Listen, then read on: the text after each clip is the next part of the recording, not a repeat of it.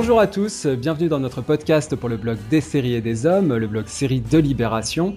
Aujourd'hui, nous allons parler de Mister Robot. C'était la série événement de cet été sur USA Network dans une case qui était jusqu'ici dédiée à des séries comme Monk, comme Psych, comme Covert Affairs, comme Royal Pains, ce que la presse américaine appelle la Blue Skies TV, c'est-à-dire le ciel bleu, la télé euh, qui se regarde tranquillement sans se prendre la tête. Là, dans Mister Robot, on va voir qu'il y a un petit peu plus et même beaucoup plus que ça.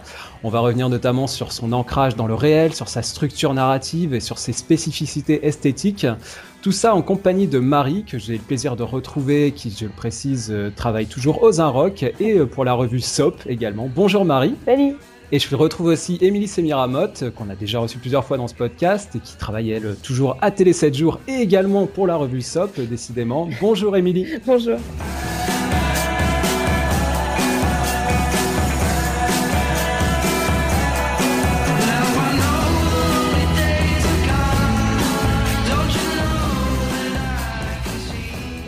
Hello, friend.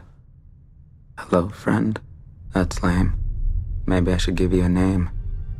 But that's a slippery slope. You're only in my head. We have to remember that. Shit. This actually happened. I'm talking to an imaginary person. What I'm about to tell you is top secret. A conspiracy bigger than all of us. There's a powerful group of people out there that are secretly running the world. I'm talking about the guys no one knows about, the guys that are invisible. The top 1% of the top 1%, the guys that play God without permission. And now I think they're following me. Avant d'attaquer ce podcast, je vous propose deux, trois précisions. Alors, la première, c'est qu'on va faire des spoilers. Donc, je fais cette mise en garde à chaque fois qu'on aborde une série de manière spécifique. En l'occurrence, on va revenir en détail sur euh, la narration de Mr. Robot. Et comme c'est une série qui fonctionne vraiment sur des twists et des retournements de situation, Évidemment, si vous n'avez pas encore vu la série, regardez-la avant d'écouter ce podcast. Et attention aussi, euh, si vous allez sur la page Wikipédia française, parce que ne serait-ce que dans la description des personnages, eh ben on vous Ah dit ouais déjà euh, des révélations sur ce qu'ils sont et sur les liens qu'il y a entre eux. Donc euh, attention, euh, si vous allez sur la page Wikipédia, euh, vous en saurez déjà beaucoup plus si vous n'avez pas encore vu la série. Faites-le avant également.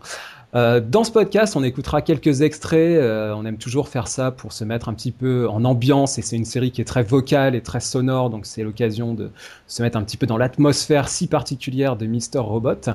Pour terminer ce préambule, je vais essayer de faire le pitch de la série, ce qui est pas évident. Alors la série parle d'un personnage qui s'appelle Elliot Alderson. C'est le héros euh, qui est interprété par Rami Malek, qui est un hacker à la fois dépressif, asocial, paranoïaque, amnésique, halluciné, suicidaire, accro à la morphine et professionnellement ingénieur d'AllSafe. AllSafe, c'est une entreprise de cybersécurité qui est installée à New York. Et donc la série démarre euh, quand euh, Elliot Alderson est invité par un certain Mr. Robot à rejoindre le groupe activiste F-Society. Et leur but, c'est de faire tomber une grosse corporation qui s'appelle Evil Corp, ou E-Corp pour euh, le nom réel. hein. Evil Corp, c'est le nom tel que le prononce euh, Elliot Alderson. Et cette corporation, c'est le plus gros client d'AllSafe, euh, donc justement, euh, d'où le lien entre ces deux sociétés. Et leur projet, euh, leur grand projet euh, conspirationniste, c'est d'effacer tout simplement l'ardoise de tous les clients qui ont fait des emprunts en passant par euh, cette euh, corporation E-Corp. Donc voilà, ça c'est le pitch euh, qui est déjà euh, assez costaud, assez compliqué de la série. Euh, on va peut-être revenir sur certains points de, de détail dans ce podcast. Alors pour attaquer, je vous propose qu'on écoute tout de suite un premier extrait qui illustre le côté euh, comique euh, de la série, un côté très ironique. C'est un extrait issu de l'épisode 3 qu'on pourrait intituler Elliot voit la vie en rose. C'est-à-dire qu'à un moment donné, euh, Elliot a la banane, il est plus du tout euh, déprimé, il a un coup de boost. Et dans cet extrait, on peut voir des images euh, d'écran publicitaire à Times Square, on peut voir un public de cinéma complètement hilar devant ce qu'Elliot appelle en voix off un stupide film Marvel, ce qui personnellement m'a fait beaucoup rire. On peut voir un club de remise en forme ou alors euh, des gens qui like des images de chiots sur Instagram. Enfin voilà, tout ce genre de choses qui est vraiment très très cynique, très ironique. Donc on écoute ce premier extrait et on attaque tout de suite après. Did you hear that? I can't believe it. Is it really happening? F Society's finally over. The recent glitch and the otherwise neat reality I created over the years. I'll never slip up like that again. I'm gonna be more normal now. Maybe Shayla could even be my girlfriend. I'll go see those stupid Marvel movies with her. I'll join a gym. I'll heart things on Instagram. I'll drink vanilla lattes. I'm gonna lead a bug free life from now on. Anything to protect my perfect maze.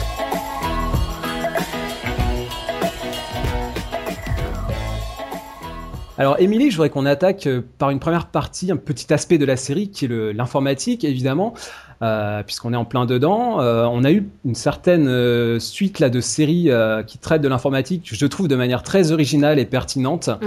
Alors, je pense à deux séries qui sont sur HBO Silicon Valley, sur le registre ouais. comique, où là, on est dans le domaine des startups et des, des labs aussi, des des incubateurs dans cet esprit un peu geek euh, de finalement de, de, jeunes qui euh, créent dans les coulisses euh, les de Google un petit peu quoi. Exactement. Dans chez ces jeunes finalement qui créent à la Mark Zuckerberg hein, qui crée les outils de demain.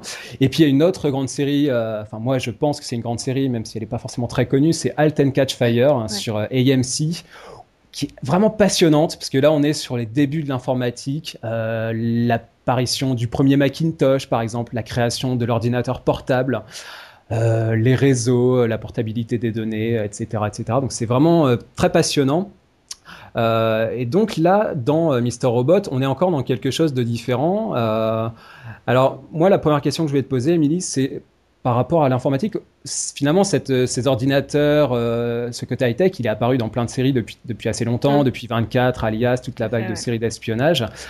Là, peut-être qu'on peut dire que Mister Robot, c'est la première grande série de hackers, c'est-à-dire qu'on est dans un esprit du hacking au sens noble du terme, qui est mmh. assez différent.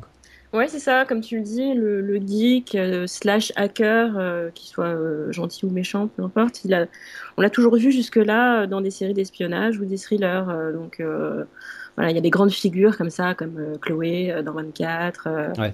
Ringo dans les, des, des Lone Gunmen dans, dans X-Files, Marshall dans Alias, jusqu'à Esprit criminel avec, avec Penelope ouais. On en a pour tous les goûts, dans tous les genres. House of Cards aussi a sorti son geek, et puis bon, son hacker. Et la meilleure de tous, c'est Elizabeth Salander dans Millennium. Ouais, J'allais dire, ouais. C'est euh, vraiment la, la tueuse.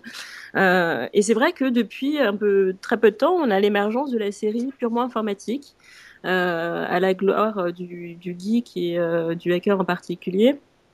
Il y a même eu la série australienne qui est passée sur Arte il n'y a pas longtemps. Oui, The Code. Voilà, ouais. euh, qui, euh, qui, qui s'est vraiment consacré aussi euh, au sujet. Et là, c'est vrai que euh, Mister Robot, c'est quasiment, moi je le vois pratiquement comme un hommage euh, à la fois émouvant, un petit peu naïf aussi, euh, au monde du hacking, euh, qui fait référence au, au, à l'actualité, aux groupes actuels, à Anonymous, à, à Snowden, à Assange, euh, qui sont un petit peu euh, présentés presque comme des figures, des, des nouveaux héros du XXe mmh. siècle.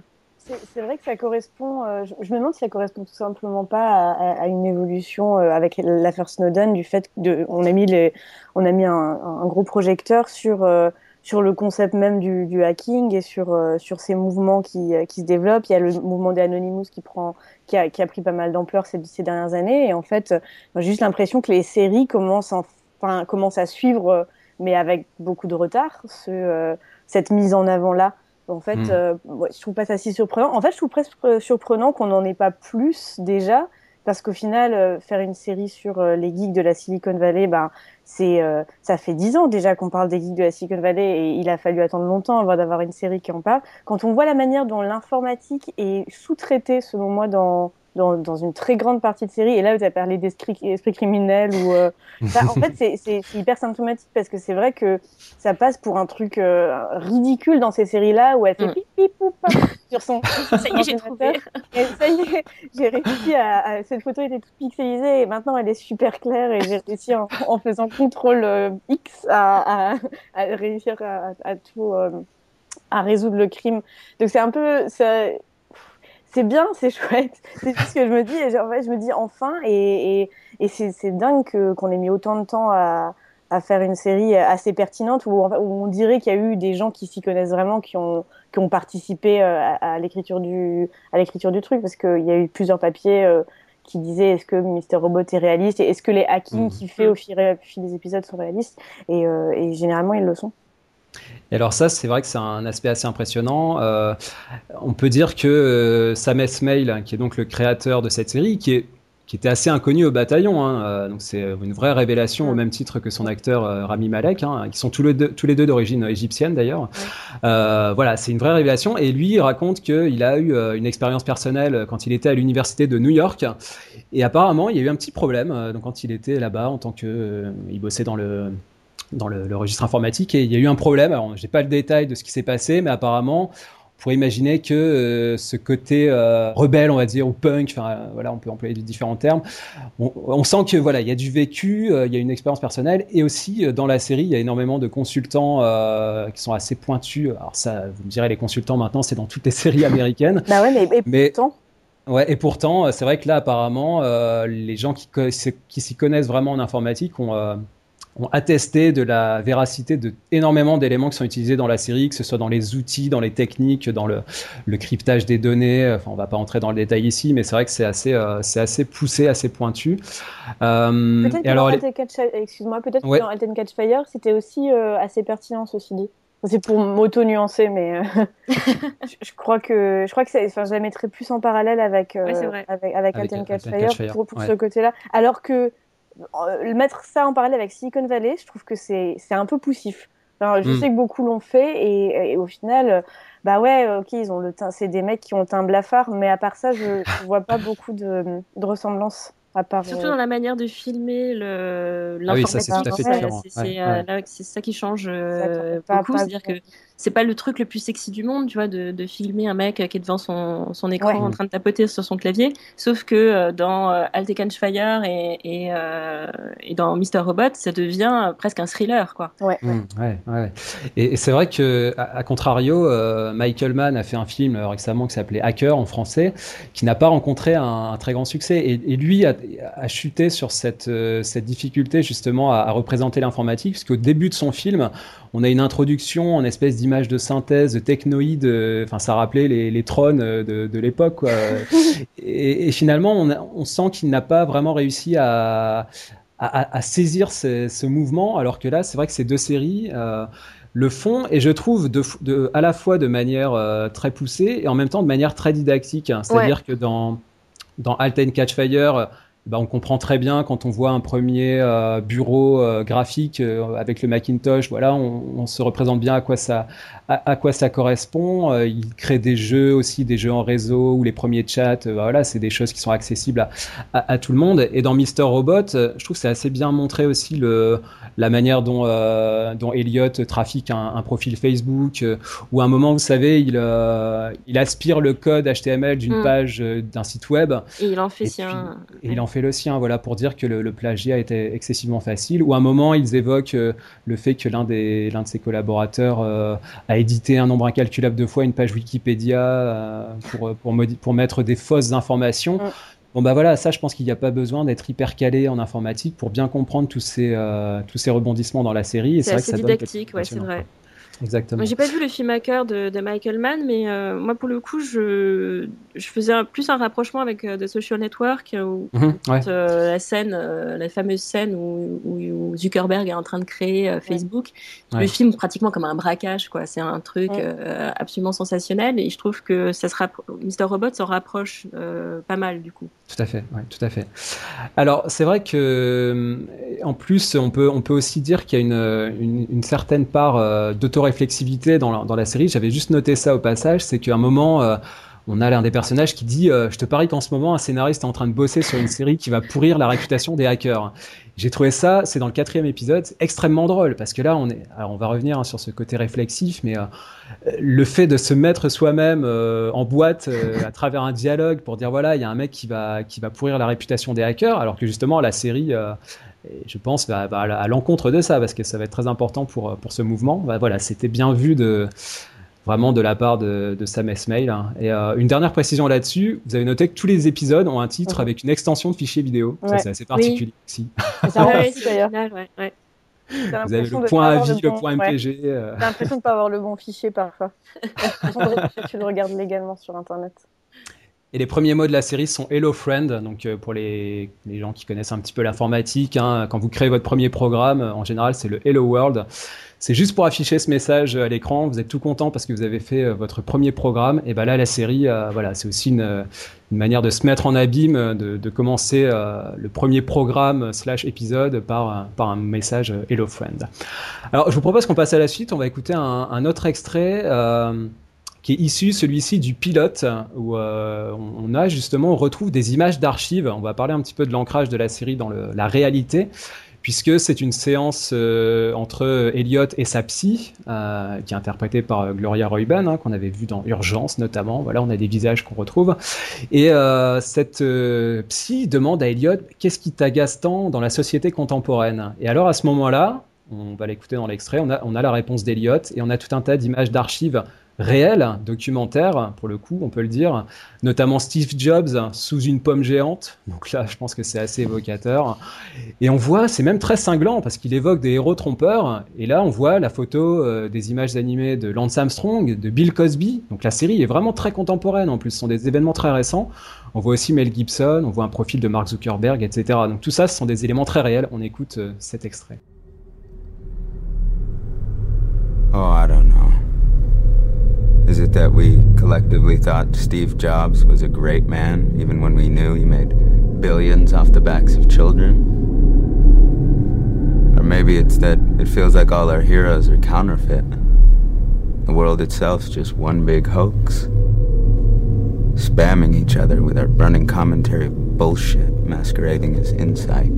Our social media faking as intimacy.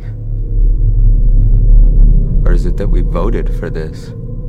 Not with our rigged elections, but with our things, our property, our money. I'm not saying anything new. We all know why we do this, not because Hunger Games books makes us happy, but because we want to be sedated. Because it's painful not to pretend. Because we're cowards. Fuck society. Elliot. Elliot, you're not saying anything. Justement là-dessus, euh, Émilie, euh, j'ai noté qu'il y a aussi une certaine tendance, ou alors c'est peut-être moi qui, euh, qui me fait des, des, images dans ma tête, je ne sais pas, mais en tout cas, sur l'usage des images d'archives. Ah, je oui. l'ai vu ça à la fois dans la série Narcos récemment sur Netflix, qui utilise beaucoup ça. euh, sur Pablo Escobar, hein. donc on voit des images de Pablo Escobar, euh, le vrai, et puis ensuite on voit des images de l'acteur qui ressemble beaucoup à Pablo Escobar. Mhm. Et tout ça, ça crée un tissage. Alors la série n'est pas dans le, le réalisme, au contraire, c'est assez parodique, mais il y a quand même un ancrage dans ces images d'archives. Et un autre exemple, c'était celui de Deutschland 83, hein, une série qu'on a découverte à, à Série Mania, qui utilisait aussi beaucoup Ah, pas d'images d'archives. Voilà, c'était un peu sur le choc des, des deux blocs hein, euh, en, en Allemagne de l'Est, Allemagne de l'Ouest. Donc voilà, c'était un petit peu ce même usage. Euh, finalement, ça, Émilie, c'est assez différent de ce qu'on peut retrouver dans une série comme, euh, comme Mad Men, Mm. qui, elle, je trouve, est beaucoup plus dans le fait de revivre en essayant de, de se mettre De dans la situation de l'époque, voilà, de recréer la situation. À la limite, en passant à l'occasion à, à la radio un discours de, de Martin Luther Mm. King ou ce genre de choses, mais c'est pas du tout le même usage. Là, c'est vrai que Mr. Robot, c'est assez euh, impressionnant cet usage d'images de, réel. Est-ce que ça veut dire que la série, euh, pour toi, est vraiment un pamphlet euh, qui se veut réaliste, hein, ce- cet adjectif qu'on emploie souvent à tort et à travers, ou alors est-ce que euh, il y a quand même un côté un petit peu, un petit peu cynique, un petit peu parodique Comment tu vois Bah, ça un peu les deux, je pense que euh, Ouais. c'est- vraiment un mélange des deux. Euh, Il y, a, il y a quand même une, une forte dénonciation qui, euh, qui soutient vraiment toute la, toute la série durant toute la première saison. Je sais pas ce qu'il en sera par la suite, mais il y, y a une vraie critique de, de, de la société contemporaine qui est, qui est vraiment très, euh, très violente. Et, euh, et ça s'appuie euh, effectivement sur des images qu'on a tous vues euh, déjà mille et une fois euh, et sur euh, les, les mensonges éhontés euh, qu'on nous vend à, à longueur de journée. Et il tourne tout ça effectivement en dérision avec une voix off qui est extrêmement bien écrite et qui est toujours euh, très très cynique et, et très pertinente. Et euh, effectivement, je trouve que c'est un, un nouveau ton qui est en train de se dégager euh, avec ce, ce- cette méthode. Euh, Je l'ai pas vu pour Deutschland euh, 83, mais c'est vrai que Narcos l'a fait aussi. Et euh, je trouve que c'est plutôt malin comme, euh, comme procédé. C'est bien vu. Ce qui est drôle, c'est qu'à la fin de la série, donc au, dixième épisode, quand il, on, peut tout spoiler, hein, on est en, ah oui, les gens sont prévenus, il n'y a pas de problème. Quand, le monde euh, s'écroule et qu'ils ont fait, euh, ils ont, ils ont réussi à, effacer l'ardoise de, de, tout le monde et que le système bancaire n'est plus, euh, ils prennent des images d'archives et mais, mais carrément ils les modifient.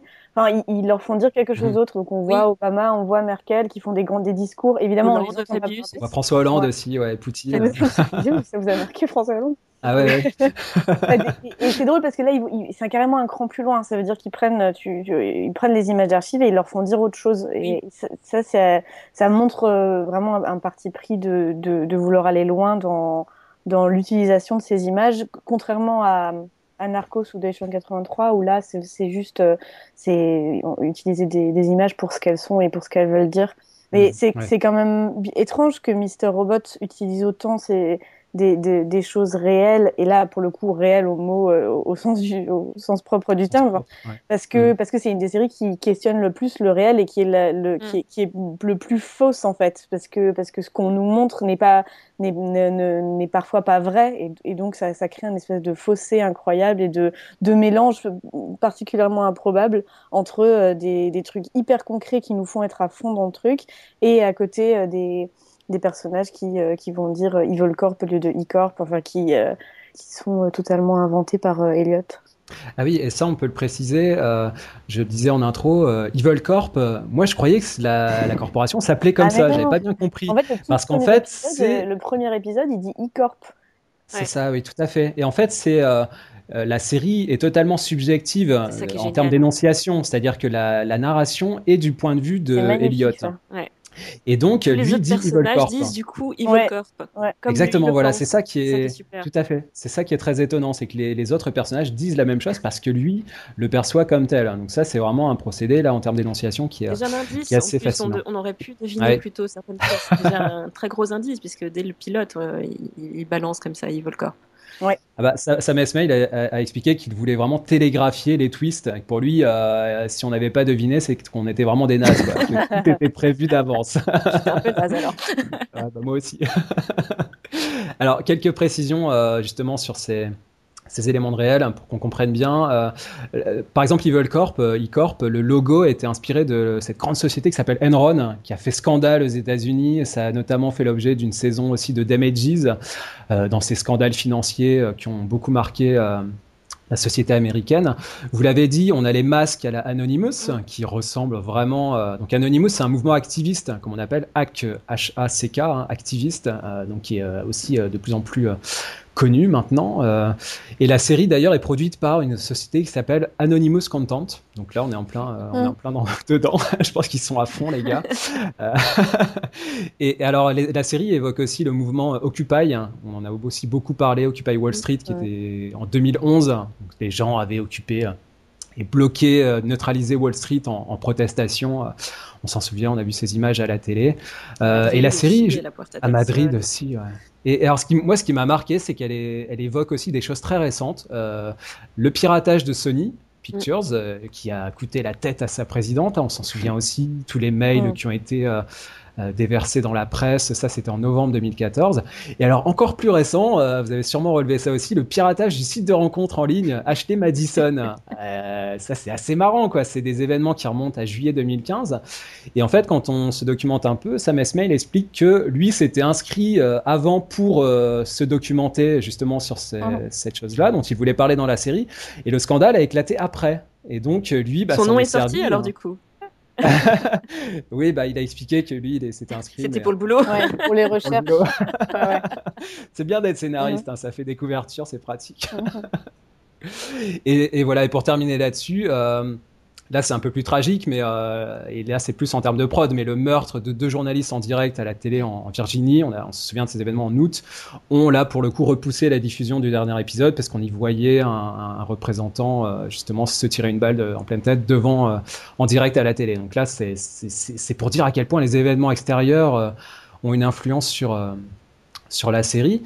Mais alors, par rapport à ça, euh, et vous l'avez évoqué euh, la, par rapport à la conclusion de la série, euh, Emily, Sam Esmail a aussi expliqué qu'il s'était beaucoup inspiré, et je l'ai dit, il est, il est d'origine égyptienne, il s'est beaucoup inspiré de la, du printemps arabe.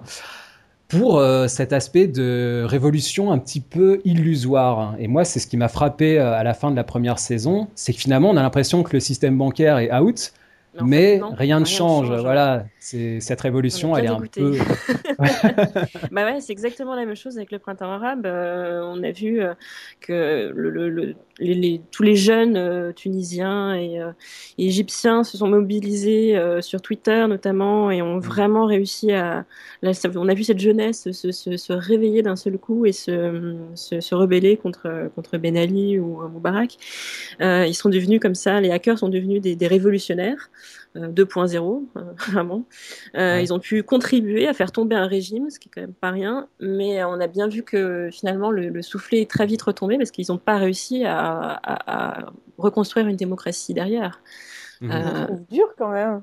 Ah bah il, y a, quand même des choses qui ont changé, euh, rien que dans la, possibilité de se mobiliser et, la prise de conscience auprès justement de toute une nouvelle génération de, de, pouvoir maintenant se mobiliser et pouvoir continuer à changer les choses. ça reste, ça, ça, a quand même bouleversé quelque chose dans, dans les mentalités, si, si ce n'est pas dans la, dans la finalité, c'est ça. Ou dans la construction d'un nouveau gouvernement ou d'un nouveau système. Bah, ce qu'on ce qu'on apprend avec le printemps arabe et avec euh, Mr. Robot, c'est que euh, c'est facile de, de, démonter un géant, mais de reconstruire derrière, ça prend beaucoup de temps, quoi. Et ça suffit. Mmh. Juste l'acte de démontage ne suffit pas. C'est que derrière, il y a des, des années, voire des décennies, un travail de fond à mettre en place pour euh, pour tout reconstruire, quoi, repartir de zéro. Et en même temps, Mr. Robot ne veut, pas, ne veut pas reconstruire. Oui, en plus, lui, il a, il a un côté vraiment destructeur. Oui. C'est plus, plus, intéressant. Ouais. Dear brothers and sisters, now is the time to open your eyes. If you have not yet woken up to the reality of profiteering and enslavement we've been warning you about, I hope you realize we are fast running out of time. The governments of the world and their corporate masters do not want us to speak. Why? Because we unlock truths We expose villains. We exorcise demons. Citizens of the world, we are here to help. If you have any interest in waking from your slumber, in retrieving lost, damaged, or stolen memory, we are here for you. We have your back. We are F Society. Parlons un petit peu des personnages parce qu'ils sont vraiment passionnants et il y a plusieurs révélations. Alors évidemment, il faut qu'on parle de Rami Malek, qui est aussi euh, assez méconnu, hein, je l'ai dit. On l'avait vu dans The Pacific, déjà, il était magique euh, dans ce film. Tout à fait. Dans cette série, pardon. Dans cette série, ouais, c'est vrai, mais bon, c'est quand même une sacrée révélation. Euh, Émilie, tu as parlé de la, la voix off. Alors on dit tout le temps, tu sais, on a, il y a un tic de critique qui est de dire la voix off, euh, c'est vraiment euh, quand on sait pas comment raconter son histoire. Euh, regardez le dernier Woody Allen, vous allez, vous allez comprendre. donc voilà, l'homme irrationnel. Bon voilà, c'est souvent un outil qui est un peu, un peu pratique et assez convenu. Alors que là, c'est vrai que la personnalité. En fait, ce qu'on oublie souvent de rappeler, c'est que la voix off, c'est aussi une interprétation, c'est aussi du jeu. Et là, c'est ce ton qu'emploie dès le début euh, Rami Malek, il, il nous met totalement dans l'atmosphère et cette voix off, elle est totalement utile pour le coup, Emily, elle n'est pas du tout superflue. Ah non, pas du tout. Euh, c'est vrai que c'est un exercice vraiment casse-gueule par excellence, euh, la, voix off. Et comme je disais tout à l'heure en rigolant, c'est interdit. Normalement, on, ne le fait plus. C'est pas bien. Mais là, c'est vraiment brillamment mené de, bout en bout par Sam Esmail sa, voix s'adresse à nous directement, euh, à nous téléspectateurs. Il nous parle comme un, ami euh, imaginaire. Et on devient tout de suite son complice euh, et on rentre dans sa tête, on rentre dans, dans les méandres de son esprit qui est vraiment super torturé et on, bascule presque un peu dans, dans, la folie avec lui. Il nous embarque complètement et c'est ça mhm. qui est vraiment très puissant dans, l'utilisation de, de, la voix off. Je trouve c'est brillant. Et c'est exactement ça, euh, Benjamin, tu parlais euh, en, dans, ton, dans ton conducteur que tu as préparé pour mhm. nous, de, euh, de, de Ross Cole dans True Detective ou de Don Draper dans Mad Men, qui sont aussi des, des héros un peu aliénés et, et, torturés. Mais là, il y, y, a vraiment quelque chose de différent parce que, comme le dit Emily, lui, il est fou, mais on est, on est fou avec lui mm. et on le mm. regarde pas du tout de l'extérieur. on n'est pas, on n'est pas aussi impliqué dans les répercussions. On n'est plus objectif. Oui, exactement. Mm. On est, on est vraiment, on tombe dans la on tombe dans le délire avec lui et c'est ça qui fait la, la, toute la beauté du truc. Après, quand ça commence et que tu entends cette voix off avec la voix de Rami Malek, au bout des cinq, enfin, les cinq premières minutes, je me suis dit, c'est comme, je me suis pris Fight Club dans la tête et je ouais, forcément. Ah ouais, c'est quand même euh, hyper proche. Qu'est-ce qui va, enfin, comment est-ce qu'ils vont réussir à sortir de, s'extirper de ce fardeau un petit peu. Et, en, plus, il y a plein de résonances avec Fight Club. Hein. Ah bah et comment Ah bah c'est revendiqué. à la fin, euh, on peut on peut dire du coup à la, fin ils en jouent même et ils, mm. diffusent euh, la reprise au piano de Where Is My Mind des Pixies, qui passe exactement à la fin du film. Et, et c'est drôle parce que il le, ça, c'est bien. Enfin, ça, ça, ça, te donne l'impression de regarder une série intelligente qui a vraiment compris ce qu'elle mm. faisait et qui est, qui est capable de se, de se moquer d'elle-même. Et, et, ça en rajoute encore, euh, encore une couche. Et c'est pas du tout, du coup, c'est pas du tout drôle ni, euh, ni raté. C'est, c'est très bien mené. Mm, elle, est consciente de ses, mm. de ses possibilités, effectivement. Euh, alors, sur le filtre subjectif, euh, moi, je pensais aussi, alors c'est très différent, mais à The Affair, hein, c'est vrai que cette subjectivité, euh, mais là, dans The Affair, c'est divisé en deux. On a le point de vue du garçon et le point de vue de la fille, et en quatre dans la saison 2. Mais voilà, c'est un outil qui est assez, assez, assez intéressant et qui peut être prodigieux quand il est bien utilisé.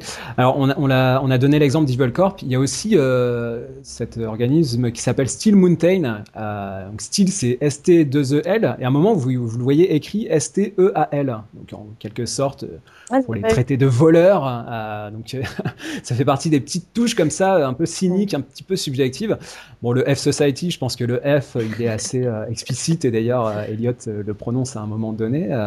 mais c'est censuré sur USA Network, ça c'est très drôle. On aura l'occasion d'y revenir dans un autre podcast, mais censurer les fucks et puis laisser passer tout le reste, moi ça me fascine. et alors un autre truc, vous avez aussi remarqué peut-être la la saturation des sons. C'est-à-dire que quand on tambourine à la porte d'Eliott, qui est complètement euh, shooté à la morphine, on entend des boum boum boum comme si euh, ils étaient en train de défoncer la porte alors qu'ils sont juste en train de toquer. lui, il a une caisse de résonance dans sa tête qui fait que les sons sont complètement euh, complètement saturés. Donc ça, c'est bah, comme il est tout le temps shooté, du coup, il doit avoir une perception auditive extrêmement particulière. alors, je précise bien parce que on trouve beaucoup dans beaucoup de textes critiques cette maladie qui est la schizophrénie, pour moi, ce n'est pas de la schizophrénie, c'est un trouble dissociatif de l'identité. Je pense qu'il y, a une méprise qui est souvent faite là-dessus. En l'occurrence, là, c'est plutôt ce qu'on avait dans euh, United States of Tara. C'est-à-dire qu'on a plusieurs personnalités en une, et on le voit très bien quand euh, euh Elliot euh, se tient accroché au mur, et on voit que la personne qui le tient est en fait invisible. C'est lui-même qui se met dans cette posture. On voit différentes personnalités qui s'expriment comme ça de manière un peu concomitante. Donc c'est c'est plutôt sur ce registre-là que ça que ça joue. Marie, il y a aussi on parlait de l'ami imaginaire. Il y a une, un passage qui m'a fasciné. C'est un moment donné. Euh, donc déjà, il y a des regards caméra, hein, ce qu'on retrouve aussi maintenant euh, de plus en plus dans les séries, dans cette conscience de soi-même, hein, c'est aussi intéressant. Et à un moment donné, euh, tu as vu que Elliot renversait la caméra quand il est dans le métro, c'est-à-dire qu'il attrape la caméra et il la fout par terre. Donc quelque part, euh, c'est vraiment une manière de dire euh, cet ami, cet ami imaginaire, c'est nous quoi. Enfin, le, la caméra, c'est nous. Euh, moi, j'ai trouvé ça très fort dans ce dans ce rapport au téléspectateur où vraiment on a l'impression que bah, il nous attrape et il nous fout à terre. Ouais, mais c'est toujours, on revient toujours à ce truc de d'impliquer téléspectateur à un point où il avait, il a pas l'habitude d'être impliqué et, et ça devient, tu deviens quasiment acteur de la, la série que tu regardes quoi.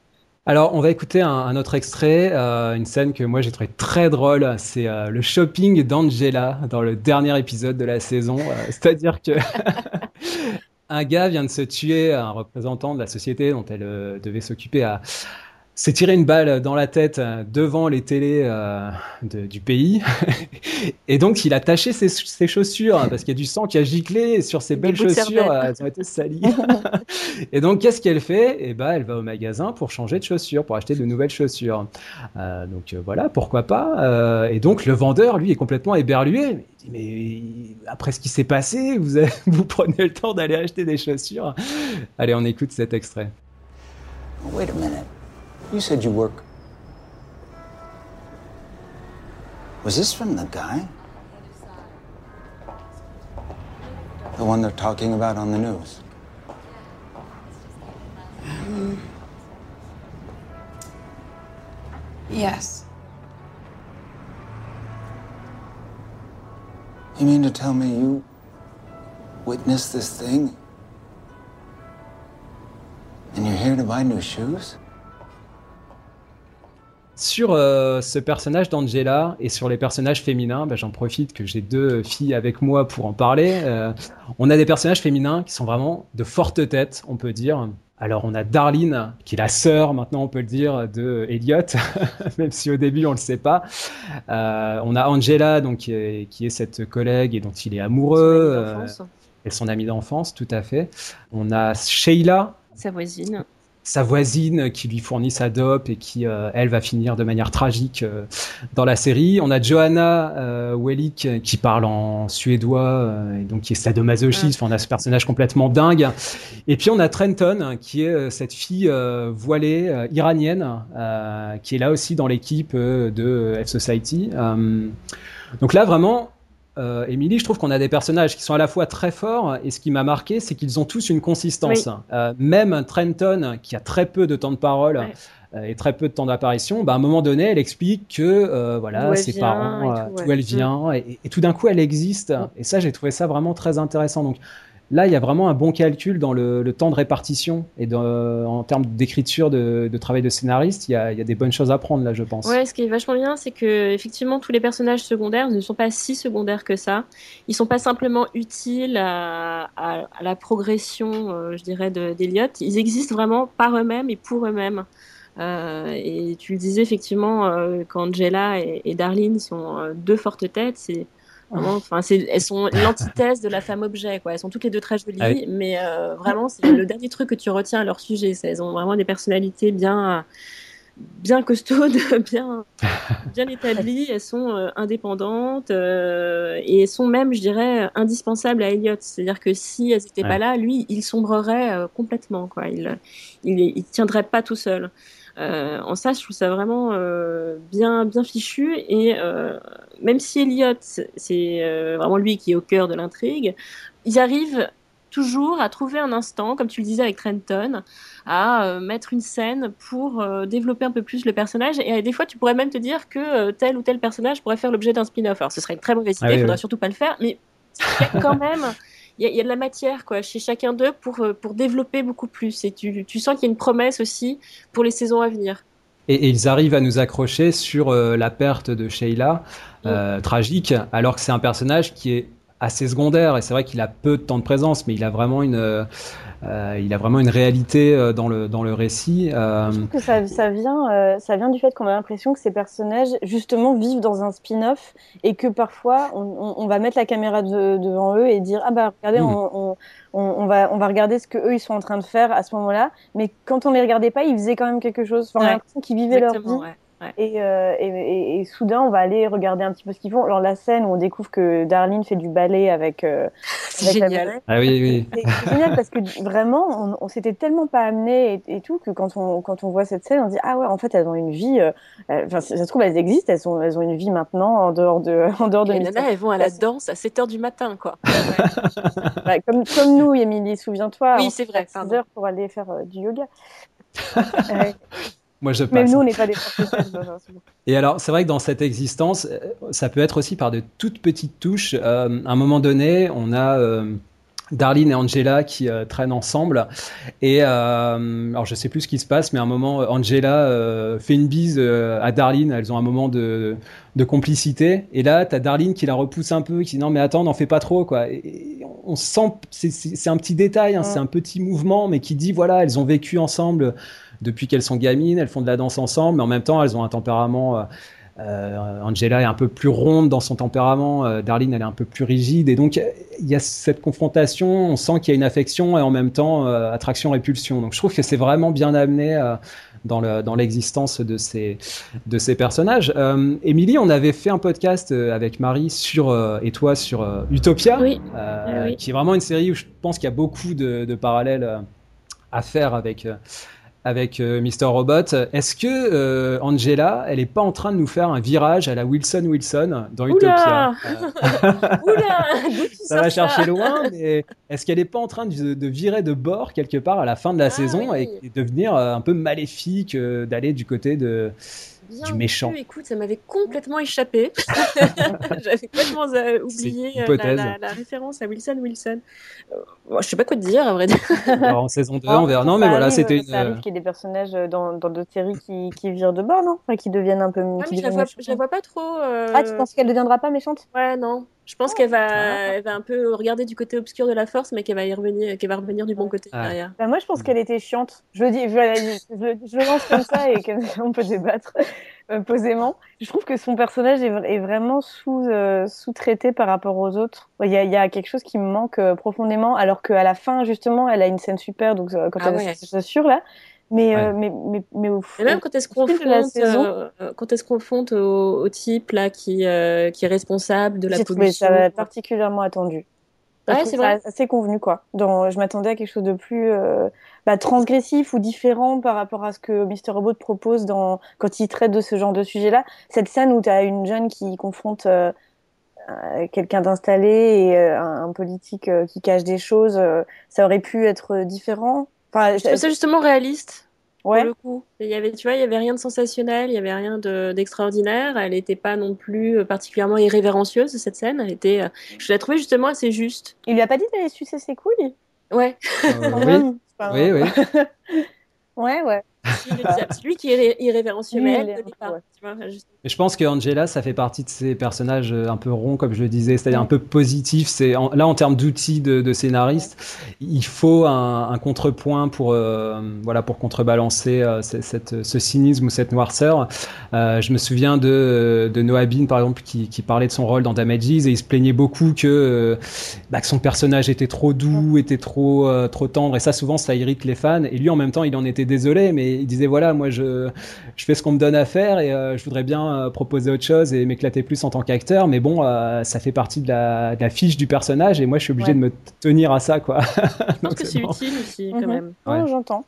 Un petit mot sur les, les personnages, euh, les seconds rôles, mais alors du coup qui sont voilà second second rôle, mais qui sont également très consistants. Euh, alors on a on a euh, par exemple le PDG de AllSafe euh, qui s'appelle Gideon, euh, qui aussi là on a des petits des petites parenthèses dans sa vie privée, donc on voit qu'il a une existence aussi qui, qui est très consistante. On, on voit exactement euh, quelle est sa, sa vie. Euh, on a euh, Terry Colby, donc qui est ce- cet ancien directeur d'E-Corp, qui a cette, cette scène là absolument fascinante dont tu parlais, Emily. Euh, Donc quand cette confrontation avec Angela, avec un vocabulaire un petit peu gratiné.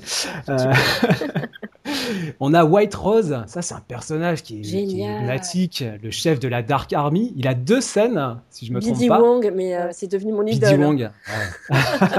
Dire Et là, qu'avant, je voyais dans New York. Unité Spéciale, euh, genre, ça change complètement ma vision de l'acteur. Ouais, c'est clair, c'est clair. Euh, on va faire un petit focus sur, euh, sur deux personnages en particulier à, l'aide d'un extrait. On va écouter la candidature de Tyrell. Euh, Tyrell, c'est aussi une, une référence à, à Fight Club. hein. donc on est dans, aussi dans ce, ce, ces petits clins d'œil. Euh, dans cet extrait, il postule au poste de CTO. Euh, en gros, c'est un directeur technique pour E-Corp. Et il répète son discours euh, devant son miroir en se foutant des gifles à chaque fois qu'il s'y prend mal il se reprend. avec finalement à, la fin de la scène, et ça c'est un petit twist classique, rupture de ton dans la série, on a un soudain retour à la réalité, et donc cette désillusion qui s'affirme, on écoute cet extrait. For the sake of our company that we make our decision today. My promotion,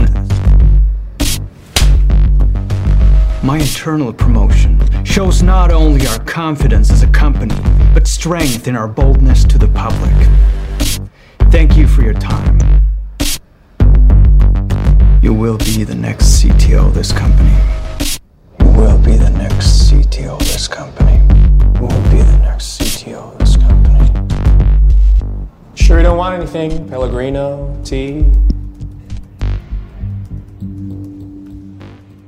Marie, sur ce, couple Wellick, parce que j'ai évoqué Tyrell, mais il y a aussi sa femme, qui m'a vraiment fasciné.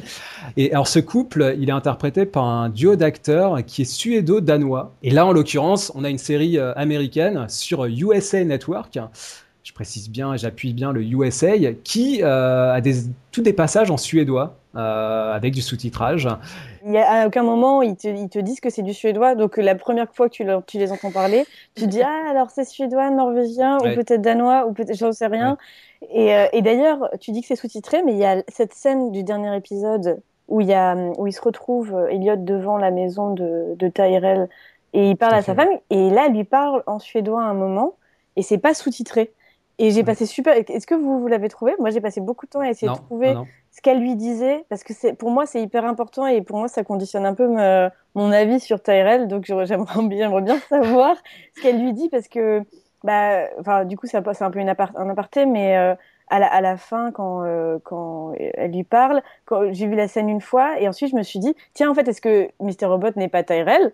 Donc Eh oui. parce que pour moi c'est ça et, et C'est du une coup et hypothèse, quand tu beaucoup, revois ça. bah ouais mais en même temps c'est Ouais. incohérent donc c'est bizarre et donc j'ai revu l'épisode enfin j'ai revu cette scène et quand tu le le regardes en pensant bah en fait elle elle sait que c'est lui et elle sait qu'il est fou et que parfois il oublie qui il est et ben c'est assez pertinent la manière dont elle s'adresse à lui pendant ces 10 minutes parce qu'elle dure super longtemps cette scène Ouais, il et faut le la fait qu'elle revoir, lui- du coup. et le fait qu'elle lui parle en suédois à la fin et ben et que lui il comprenne pas mais qu'elle lui parle quand même. Enfin pour moi ça- ça- c'était un clair marqueur de, de du fait que Tyrell n'existe pas non plus. Mais après quand tu regardes d'autres épisodes évidemment tu euh, il y a des il y a des moments où ça paraît vraiment bizarre que euh, que que qu'il soit la même personne. Donc euh, Mm. voilà, Ouais, je suis allée un peu un peu loin. Mais du coup l'utilisation de la langue qui là est- est très est très très pertinente parce que euh, parce que c'est pour moi ce, ce changement au moment où elle lui parle dans leur langue qui est censée être leur langue maternelle le si jamais c'est vraiment euh, c'est vraiment ma théorie est validée c'est que euh, lui il est il est capable d'oublier une langue euh, quand il est un- une, une personne et Ça veut et, dire euh, que Darlene parle suédois aussi, alors. ah, voilà euh, c'est compliqué Mais Ce qui est compliqué. intéressant dans cette scène, Marie, c'est que je, enfin, tel que je l'interprète, il y a aussi, on est vraiment dans- encore dans cette subjectivité, c'est-à-dire que là, euh, elle est face à, à Elliot, et donc lui ne comprend pas ce qu'elle dit, ce qui, ce qui ajoute à son côté assez terrifiant, parce qu'elle a, elle a un visage en plus très, très dur, et, et c'est un personnage assez, euh, assez insondable. Et là, on n'a pas le sous-titrage, donc on est vraiment dans la peau euh, d'Elliot, alors que quand le couple Ouais. Dialogue entre lui, là c'est sous-titré. Ouais. Et, et alors moi ce que je trouve assez remarquable aussi, c'est que vous savez souvent dans les séries américaines, on a une touche un peu locale avec euh, les personnages qui parlent dans leur dialecte et du sous-titrage. Et puis par moments ils se remettent à parler américain Mm. parce que euh, c'est pratique et donc il y en a assez des sous-titrages. Là en l'occurrence on n'a pas trop ces voilà ce, ce genre de, de compromis. Si je Euh, peux me permettre juste un ouais, petit aparté, enfin revenir sur euh, sur ces deux personnages parce qu'en fait Tyrell, je, je- vraiment, je- ouais, bon, il est antipathique, il est fait pour, mais euh, pour moi c'est vraiment le, le- le point le plus négatif de la série, c'est vraiment le personnage qui m'a le plus agacé parce que de voir cette caricature de Patrick Bateman, euh, le, le personnage de- d'American Psycho, American Psycho. ouais. qui est déjà en, lui- en lui-même une caricature, euh, et de le voir euh, apparaître comme ça 20 ans plus tard, je trouve ça mais tellement euh, feignant. Euh, de...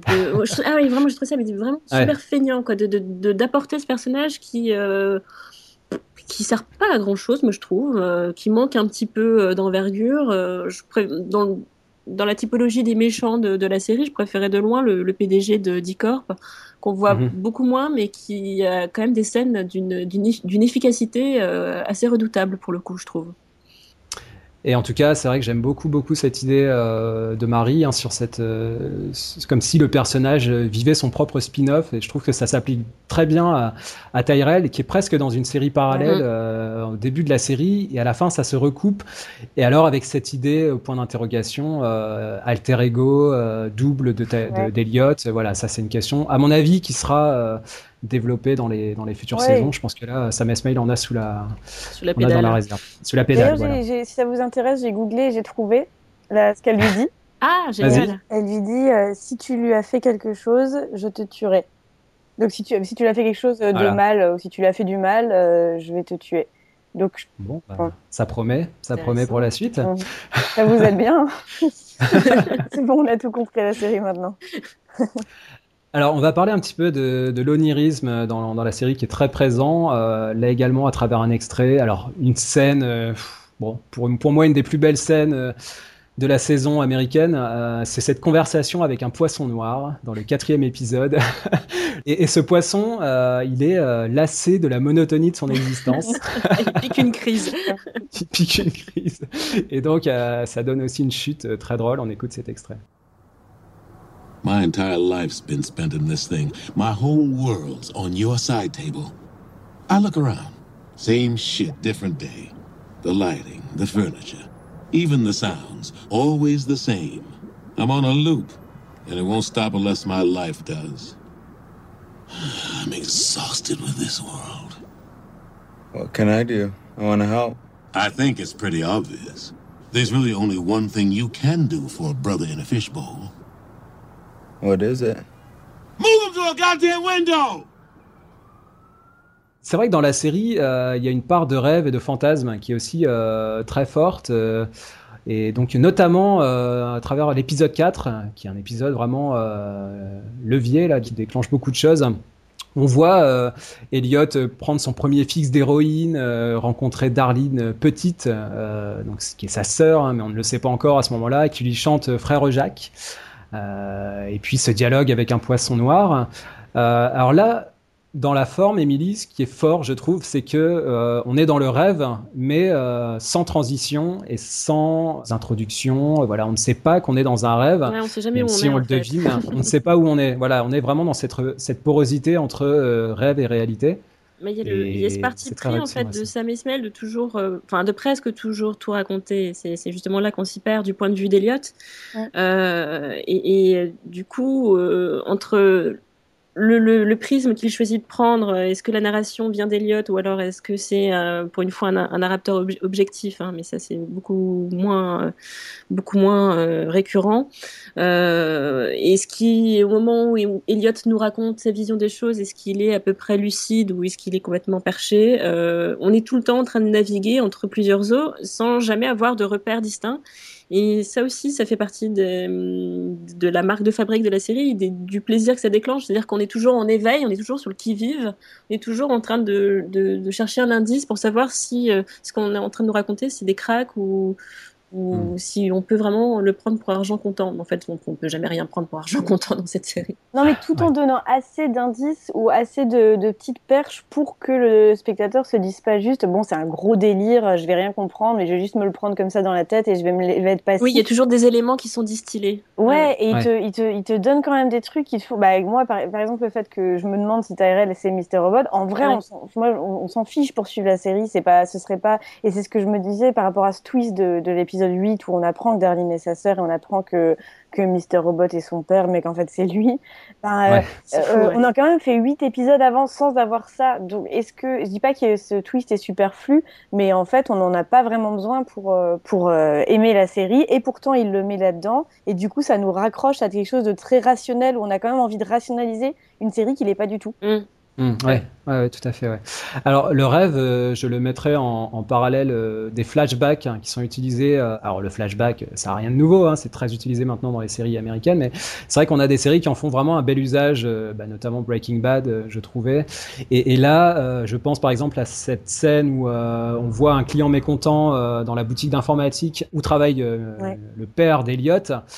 Alors, on entend par un passage radio qu'on est en 94 pour euh, situer la, scène et l'action, Euh, mais on se demande quand même où on est, euh, puisque Elliot est caché, donc il n'apparaît pas tout de suite. Ensuite, on le voit enfant, et ensuite on a ce très beau passage avec les changements de façade de la, du magasin, les années passant, pour raccrocher le présent et retrouver Mister Robot.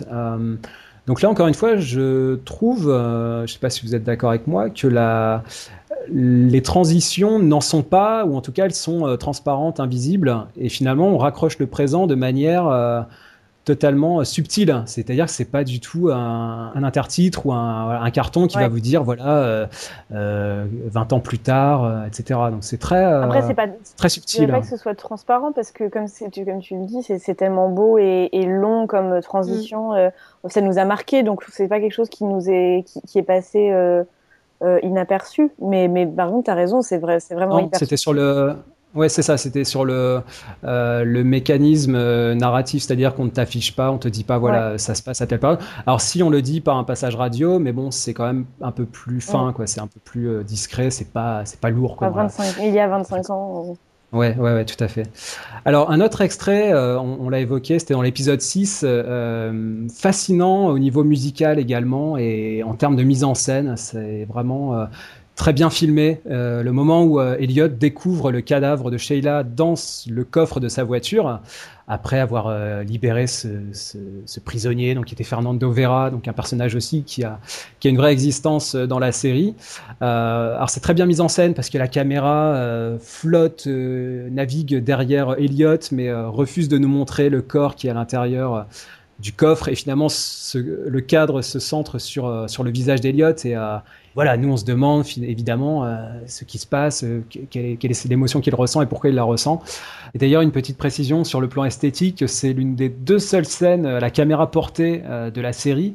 et puis on a également une scène au Steadicam qui est la scène finale de la saison, mais hormis ça, ce sont uniquement des plans fixes. Donc c'est vrai que là, on a une petite rupture aussi sur le plan de l'esthétique de cette scène. Ce passage, il est euh, musicalement mixé à un morceau de Trent Reznor, qui est donc l'ancien euh, du groupe Nine Inch Nails, qui a fait la musique de Gone Girl euh, pour euh, David Fincher. Et donc c'est un morceau qui s'appelait Consummation, qui a été repris dans le film de David Fincher, et qui là est repris dans cet extrait.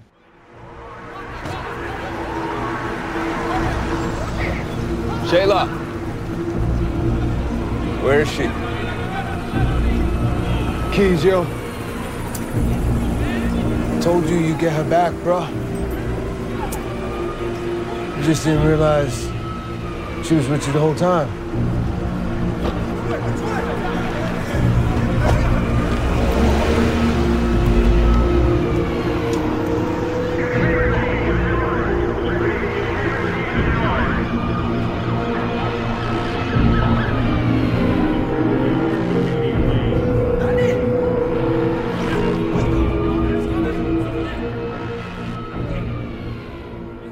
Un petit mot sur une autre caractéristique de la série, ce sont les ellipses. C'est-à-dire qu'on a pas mal d'images manquantes, comme on pourrait dire. Euh, et notamment, euh, par exemple, vous savez, après le meurtre de Sheila qu'on vient d'écouter en extrait, il y a un mois qui se passe. Euh, et donc, on passe un mois plus tard et on ne sait pas trop ce qui s'est passé pendant cet interstice. un mois dans la narration de, de, de Mr. Robot, c'est beaucoup. après le hacking de E-Corp à la fin de la saison, on a également une ellipse de trois jours. Et puis, euh, Emily, on a des personnages qui disparaissent, comme Tyrell, Mm. qui à un moment disparaît de la série, Oui. et puis on ne sait pas, il reviendra Il y la saison cher, prochaine. pas où, et- Voilà. ouais, ouais. Mais c'est, t'as l'impression que c'est, toujours encore cette connexion à, à l'esprit d'Eliott, c'est-à-dire qu'il y a des blancs, il y a des ellipses, comme lui a des, euh, des pertes de conscience. Euh, c'est, euh, moi, c'est un peu comme ça que je le vois. C'est effectivement, euh, Sheila décède, et puis euh, on revient qu'un mois après. et c'est comme si lui, ce mois-là, il l'avait passé, euh, mais euh, au radar, quoi. Pas Mm, conscient. ouais.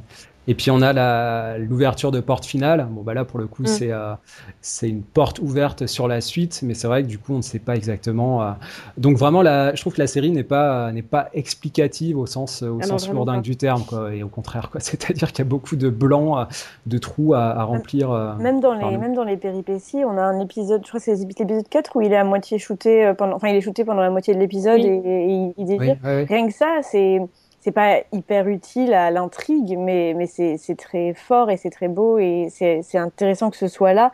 Et, et même l'in- l'intrigue avec Sheila de ce côté-là n'a pas non plus euh, grand, grand rapport avec euh, le côté conspiration et le, le, le côté euh, enfin des enjeux plus grands. Et donc j'ai Mm. l'impression que c'est un peu quand même ils peuvent ils se permettent aussi en plus de se permettre des hélices dans le temps, ils se permettent des espèces de bah, on va prendre euh, un épisode sur, euh, sur Elliot dans sa voiture euh, avec le gangster et, euh, et, et pas vraiment savoir pourquoi on l'a fait, mais on va prendre le temps de le faire quand même. Et ça, c'est assez risqué parce que j'ai, je connais des gens par, qui, par exemple qui, ont, qui en ont eu marre euh, à partir de ce moment-là, ou qui se sont dit, Ah oui. euh, oh bah deux épisodes devant la prison, euh, moi j'en peux plus, euh, c'est plus très intéressant. Donc alors que euh, C'est dingue. ça, ça- c'est quand même des amis, donc euh, je. Oui, oui, ça se respecte. mais euh, non mais j'entends ça et je me dis euh, ouais je, je comprends euh, parce que c'est des grosses ellipses donc il faut soit avoir envie d'avoir la vision d'ensemble soit je, comprends que ça Mm. peut perdre quelques personnes sur le bas le bas côté des anciens amis à qui on ne parle plus. Alors, un, un mot sur les, sur les twists, euh, on en, on en a parlé un petit peu. euh, là aussi, un extrait d'un moment très important qu'on a évoqué, c'est le moment où Elliot euh, embrasse Darlene sur la bouche. Et là, elle se, elle se recule brutalement. Elle lui dit Mais tu as encore oublié qui Ah, j'étais C'était fou. Là, Ah ouais. voilà, ce moment qui est vraiment un twist majeur de la saison. vertigineux. On les- Oh Elliot? Did you forget again? Did you forget who I am? What do you mean? Forget what? Elliot, I need you to tell me who you think I am. What are you talking about? Tell me right now.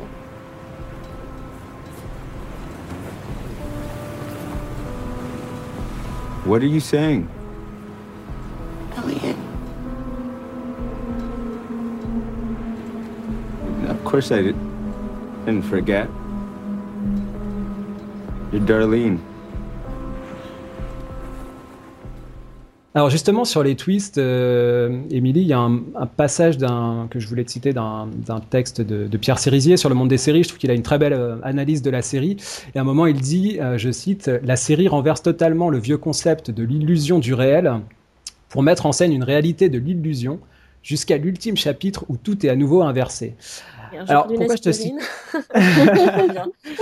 Pourquoi je te ce passage? C'est tout simplement que la série, j'ai l'impression, se renverse sur elle-même ouais. et puis se renverse à nouveau. Mais est-ce que ce double renversement la fait revenir à son état Ah initial bah j'en Non. sais rien. Allez, Lily, allez, explique-nous. Allez, J'en sais rien. je Je suis à me pose 4 encore la heures. question. Mais enfin, je veux dire, euh, au-delà de ça, surtout sur la, les techniques euh, narratives, euh, Pierre euh, explique que euh, le scénario euh, a ceci d'exceptionnel qu'il n'est pas rythmé par des rebondissements, mais par de brusques changements de direction. Euh, alors, on peut mettre ça un petit peu en parallèle avec Lost. Enfin, en tout cas, c'est une interprétation que j'en fais. C'est-à-dire que dans Lost, à des moments donnés, euh, on prenait l'histoire telle qu'on la connaissait, euh, diégétique, et on l'abordait sous un autre angle de vue. C'est-à-dire que euh, tout d'un coup, vous preniez euh, le point de vue des personnages qui étaient euh, déjà sur l'île, les autres, ou, et, et on renversait. C'est pas qu'on renversait le récit, c'est-à-dire qu'on l'abordait sous un autre Mm. angle. Pierre parle On changeait de- la perspective. Voilà, il, parle de brusques changements de direction. C'est pas tant un rebondissement ou ta ta ta, d'un coup on apprend un truc énorme. C'est-à-dire que C'est un autre point de vue c'est qui plus donne un que ça, voilà. différent. qui donne un éclairage et qui donne envie de revoir aussi la série pour voir ce qui nous a échappé au premier regard. Vous l'aviez Euh, senti venir ça? Ou, ou comme Sam euh, May le dit ou euh, Le, que, que Darling et, et ses sœurs Ouais. Ah, pas du tout. Ah, pas du Ah, tout. on est Pas non. d'accord. du tout, du tout. Honnêtement, non. ouais, j'ai vraiment, c'était, ouais, j'ai été prise d'un vertige presque. Ah oui. C'était euh, fou. J'ai j'ai vraiment eu des frissons qui m'arrivent. autant, autant sur, euh, sur Mr. Robot, euh, Oui, euh, ok, ouais. Christian Slater est tellement euh, mauvais dans son jeu d'acteur que je me suis dit que le, le personnage n'était pas euh, réel. Le pauvre. Euh, autant, euh, autant c'est vrai que pour Darling, non, je l'avais pas du tout. Moi, ça euh, m'a fait le même effet vertigineux, même si c'est pas tout à fait la- le, le même twist, même si c'est pas tout à fait la même technique, mais ça m'a fait le même effet vertigineux qu'à la fin de la saison 3 de Lost, quoi, quand t'as le flash forward, euh, où tu Oui, restes ça, ouais. bloqué pendant 5 C'est minutes en disant, mais punaise, c'est pas possible. Le, le, le final de Ouais. euh, la saison 3 de Lost, quand Ouais. euh, t'as un flash forward à la toute fin de l'épisode où tu vois que euh, Jack et Kate sont, euh, sont revenus sur euh, le continent. Le Ah oui. We have to go back. Ouais, voilà. Ah, c'est la fin de la saison 3, ça? Ouais, c'est la fin de la saison 3. ouais. Ok, je pensais que c'était la 4. Et ce qui est fort, c'est Ouais, que ouais. c'était un, censé être un flashback. Et en fait, c'était un révèle en fait être un flash forward. Voilà. Donc là, vraiment, dans la conscience d'elle-même, la série euh, renverse son propre Voilà. procédé. Donc c'est assez, euh, c'est assez fort, effectivement. Euh, un autre extrait, euh, je, je l'ai évoqué, cette fameuse scène. Alors je sais pas, ça m'a marqué. Il faut que je fasse une analyse, euh, que j'aille voir un psy. Euh, c'est la scène de sadomasochisme euh, dans l'épisode 3. Puisque Tyr- alors ce qui m'a marqué, je crois, c'est que Tyrell en- attache sa femme, elle est enceinte. Et je pense que c'est ça qui m'a marqué, euh, parce que c'est un petit enceinte. peu comme, euh, ouais, le tabou de la femme enceinte, c'est un petit peu comme euh, Elle est Quand, précieuse, elle n'a pas le droit d'avoir une vie sexuelle. Non, elle ne fait plus de l'amour. C'est un petit peu comme quand Betty Draper euh, fumait club sur club dans Mad Ouais. Men. Ça me faisait toujours quelque chose. euh, C'est pas alors que- pareil. Non, non, mais ce que je veux, avec ce que les je veux te dire, c'est qu'on a, on a, on a une idée préconçue, voilà, sur un personnage qui est dans, qui doit faire attention à sa santé ou qui doit Mais pas avoir mal, de relation. sa- Bah, on sait pas en fait. C'est ça le problème. au- Ah ouais, pas on la voit On sait on pas. la voit pas souffrir en tout On la cas. voit pas Alors, souffrir, et puis c'est elle qui réclame. Donc elle est plus que, cons- que consentante. C'est lui qui a même pas envie en plus. Euh, Il y va un petit peu en soupirant, en traînant les pieds. Oh, là là, je suis fatiguée, j'ai une journée pas possible et en plus il faut Et que je t'attache. non mais attends.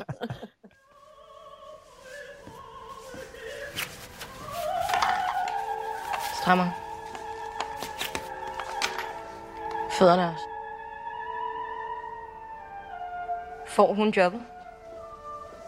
Hendes mand, Scott Knowles, Styrelsen har redan bestämt sig. De träffas nästa vecka. Okay, så lad os få sat en middag op med dem. Så hurtigt som muligt. Tycker du inte att det är lite väl genomskinligt?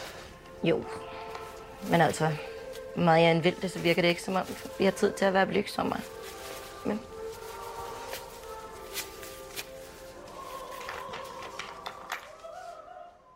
Quelques mots, euh, on va finir par euh, l'aspect esthétique bon, de la série. Alors là, on est en audio, en podcast, donc on, voilà, on peut pas faire de démonstration. Et puis de toute façon, je pense que ça a marqué tous les téléspectateurs. Je pense que là, il y aura une belle démonstration à faire sur euh, toute l'esthétique si particulière de la série, qui en fait une série absolument euh, improbable pour euh, USA Network, ne serait-ce que sur la charte graphique.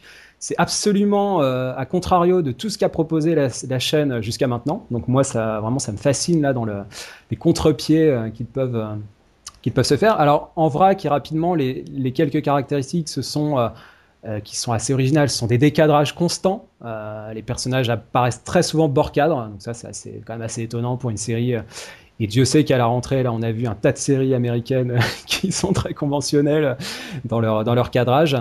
On a beaucoup de plans fixes, euh, euh, beaucoup d'usage du grand angle. Alors, euh, Sam Esmail se réfère beaucoup à Kubrick, euh, Mm. pas mal comme référence. Et c'est vrai que dans le grand angle, dans Shining, dans des films comme ça, Kubrick aimait beaucoup son grand angle euh, qui déforme les bords du cadre, hein, vous savez, ça fait ces images très, très impressionnantes. Euh, on a aussi, à l'inverse, beaucoup de gros plans euh, de visages, euh, voilà, qui, qui créent des ruptures aussi dans les échelles de plans. Et puis euh, également ces champs contre champs bord cadre, ça aussi, euh, ça produit un effet très euh, très intéressant. C'est-à-dire que les personnages sont euh, collés au bord du cadre et le hors champ donne l'impression que leur visage est collé l'un à l'autre, qu'ils sont presque front contre front, tête contre tête. Et voilà, dans le dans l'espace qui est censé séparer les deux corps qui sont filmés en champ contre champ, il y a quelque chose de déréglé. On sent que voilà, il y a, y a quelque chose qui tourne pas rond euh, dans cette série. Et puis, voilà, un dernier point, euh, beaucoup de décors naturels. hein. Ils ont tourné euh, à Coney Island et à Times Square notamment. Donc, on est à New York, embedded. Donc, voilà, c'est aussi, c'est aussi une belle série pour ça. Justement, Euh, enfin, si je peux me permettre ouais, de, de- sur cette esthétique, ouais, de rajouter là-dessus, je Oui. trouve qu'il y a, euh, il va vraiment puiser dans la grammaire cinématographique, hein, ça c'est clair, il, le- il le dit clairement, euh, Shining, euh, Orange Mécanique, euh, et je trouve que tu as vraiment l'impression qu'il y a une volonté de donner une expérience presque sensorielle euh, au spectateur, c'est-à-dire que il faut, euh, il joue sur les pertes de repères, sur la confusion, sur la, la sensation d'isolement, mais qui vise vraiment spécifiquement le spectateur. C'est-à-dire que toi-même, il faut, tu sais plus où tu en es, comme tu donnais l'exemple du champ contre champ, euh, où tu Mhm. dis qui réduit la distance entre, entre deux personnages. Il y a, il y a un côté presque expérimental euh, dans, dans, dans la manière de, de, de produire ces, ces, ces, ces décadrages, ces, plans fixes. C'est, euh, je trouve qu'il y a, il y a quelque chose de, ouais, de, de l'ordre de l'expérience sensorielle. Oui, tout à fait. Et c'est vrai, Marie, tu te souviens, on avait parlé pour euh, Utopia euh, de ce rapport à de nouvelles images. Alors, ça, mériterait, d'être développé, mais ce que je voulais dire, c'est que, tu sais, on avait évoqué l'idée que on pouvait filmer euh, la série télévisée d'une manière différente, plutôt sous la forme d'un film, alors comme le disait Émilie, expérimental ou un film indépendant avec euh, des, des, des chartes, une charte qui est complètement différente. Euh, alors, ce qui est impressionnant dans, dans Mr. Robot, c'est qu'on a sept réalisateurs différents pour 10 épisodes. Ah ouais. D'où vraiment, je pense, le rôle déterminant du chef-op. On l'évoque Mm. pas souvent euh, dans les séries, Ouais. mais là, c'est Todd Campbell qui avait travaillé sur Friday Night Lights, notamment, qui, à partir du deuxième épisode, a pris le, le relais. Et donc, qui vraiment apporte une, une cohérence euh, esthétique à cette série. Euh, Marie, il y a beaucoup de références cinématographiques, on l'a dit. Euh, Fight Club. Alors, il y a aussi Taxi Driver, hein, tu sais, Ouais. pour le fait d'être dans la tête du personnage, Ameri- American Psycho. Bon, voilà. Est-ce que on est un peu dans cette dans ces séries next level qui sont dans la forme, je trouve, qui atteignent un niveau supérieur. De la même manière que, euh, par exemple, moi j'avais vu It and ce qui m'avait beaucoup marqué en Angleterre, Breaking Bad, euh, The Nick. Enfin voilà, c'est alors c'est très subjectif ce que je dis là, mais ce que je veux dire c'est qu'on a, on a l'impression qu'il y a une volonté d'expérimenter euh, de nouvelles manières de réaliser des, des séries. Je l'ai dit dans les dans les cadrages, dans les gros Ouais. plans, euh, etc. Qu'est-ce que tu en penses, toi, de, juste, de c'est- tout ça? euh, mais euh, par rapport à quoi? Par rapport, C'est- tu l'as dit, on s'est tous bouffé un peu euh, plein de pilotes de Network. J'ai l'impression Mm. que du coup, on est un peu désespérés, mais euh, mais en fait, c'est oui, c'est vrai, t'as raison, mais il y en a, il y en a de plus en plus. On a quand même euh, de, de plus en plus de séries qui sont filmées euh, de- d'une certaine de manière originale et de manière novatrice, et euh, et, et c'est un peu ça maintenant qui conditionne aussi. Euh, une bonne série ou une série qui plaît. Je me, je me pose la question en fait. Est-ce qu'il y a des séries très euh, très euh, convenues dans la réalisation qui, qui peuvent euh, exploser aujourd'hui? Blacklist, si, non, si, NCIS. non. ouais voilà. En fait euh, les séries de Shonda Rhimes euh, euh, ça marche. Enfin Quantico ça, Mm. ça marche. Euh, How to Get Away with Murder aussi. Je, je cite que les trucs que Benjamin adore je sais. Euh, Spot. non mais en fait ça, mais ça marche tu vois. C'est pas c'est pas idolâtré par la critique mais euh, mais c'est quand même euh, c'est reconnu pour être quand même pas mal Et tu vois, dans les exemples que tu cites, je distinguerais peut-être une recherche, euh, alors c'est un substantif que j'entends beaucoup euh, maintenant qui m'horripile, c'est efficacité. Ouais. Maintenant, il faut qu'une série soit Ouais. Efficace parce que l'art, c'est de l'efficace. Oui, j'ai euh, j'ai pensé à toi parce que je l'ai écrit il y a pas longtemps, efficace, et je me suis dit, c'est pas, c'est pas qu'il faut qu'elle le soit, mais c'est que ça, de, pour moi, c'est vraiment devenu un adjectif qui veut dire quelque chose. L'efficacité d'une série, c'est pas forcément positif, c'est pas forcément négatif, mais il faut le prendre dans son contexte. Et, euh, et, ça veut dire quelque chose. Hein, T'as raison, c'est un truc euh, qui se regarde et qui capte et qui, qui, qui te prend l'attention et qui, et qui marche, qui font, enfin, qui, y a, où il y a quelque chose qui se passe. Mais ce que je veux dire là-dessus, euh, pour finir, c'est que, euh, en fait, le- le- j'ai l'impression que l'esthétique de Mr. Robot, justement, c'est tout sauf efficace. C'est-à-dire que c'est de la prise de risque constante de perdre son, son téléspectateur qui, euh, lui, euh, en général, n'est pas habitué à... Parce qu'on sort des conventions, là, on Sort sort, des zones des de clous, confort. euh, des zones de confort de la, de la série euh, à la Rhimes, euh, où on retrouve des tics, ou des, manières de faire récurrentes, euh, des normes. Là, c'est vrai qu'on est dans une approche bah, voilà, beaucoup plus expérimentale, euh, qui du coup peut aussi, euh, je pense, déplaire à beaucoup de monde. Ça, ça serait tout à fait naturel que bah, voilà, des téléspectateurs qui ne soient pas habitués à ce genre de choses euh, ne, voilà, n'apprécient pas spécialement euh, Mr. Il y a une forme Robot. d'éducation Ouais. aussi, je trouve, euh, dans, Ouais. dans, dans le, dans le procédé. Il y a une manière d'éduquer aussi. C'est une invitation aussi à, à, à lire euh, aussi un scénario, enfin à lire la, série différemment. C'est-à-dire qu'il y, a- il y a une syntaxe aussi qui s'exprime à travers la, réalisation.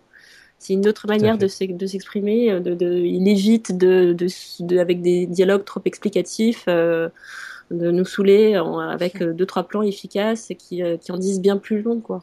Alors justement, euh, on va écouter un extrait d'un passage qui illustre bien cette sophistication de la mise en scène. C'est dans l'épisode 5. À un moment donné, Elliot est dans les locaux de Steel Mountain et il démolit moralement un de ses employés qui lui fait la, la visite du propriétaire en exploitant ses failles personnelles. Ça, c'est une technique qu'on retrouve très souvent dans la série euh, chez euh, Elliot, à savoir qu'il sait tout sur euh, tout le monde. Il fait de, la veille euh, informative. C'est une espèce de NSA à lui tout seul et donc il sait tout sur ce personnage. Et donc il le démolit en exploitant ses failles, et donc ce qui lui permet d'accéder ensuite à un autre niveau dans Steel Mountain. Et alors sur le plan esthétique, bah, justement, on retrouve un gros travail au, au niveau des plans fixes hein, qui sont à la fois décadrés, distants, proches, voire plaqués au visage qui sont filmés de dos et non euh, simplement par-dessus l'épaule comme on retrouve euh, classiquement dans une série euh, traditionnelle américaine. Et puis il y a aussi une opposition en termes de corpulence entre Rami Malek euh, qui est tout sec et puis son interlocuteur qui lui est beaucoup plus enveloppé. Et puis enfin la musique hein, qui crée vraiment une sidération, euh, c'est aussi une caractéristique de la série. Donc on écoute euh, cet extrait issu de l'épisode 5. Think about it, Bill. Think about what?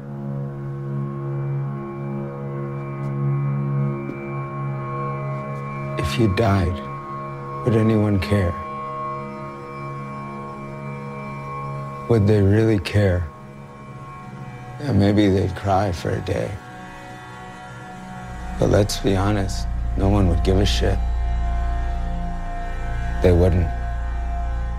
The few people that would feel obligated to go to your funeral would probably be annoyed and leave as early as possible.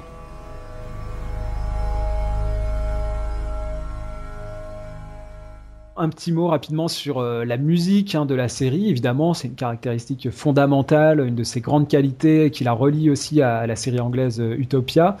Euh, là, en l'occurrence, on a une musique plutôt électro, hein, alors que dans Utopia, c'était euh, très instrumental, euh, qui est composée ici par McQuail, qui a travaillé notamment sur la musique de Drive, le film de Winding Refn au cinéma, et puis en série télé, des séries qui ont aussi une esthétique assez léchée, hein, les séries de Ryan Murphy, American Horror Story pour la saison Freak Show, et puis plus récemment Scream Queens. donc voilà, c'est un peu ses références. Mais là, c'est vrai qu'on a l'impression que dans Mr. Robot, il atteint un niveau supérieur, et c'est vraiment une musique, la, la bande son absolument euh, chatoyante et foisonnante de énormément d'entrées euh, qui sont euh, sachant que très souvent vous aurez remarqué que la scène commence sans musique et ensuite cette musique vient par-dessus mais elle n'est jamais introductive, elle est souvent beaucoup plus en écho à ce qui se passe dans la scène et elle, elle creuse encore l'état de stupéfaction euh, et de d'hébétude de, notamment d'Eliott euh, dans la série.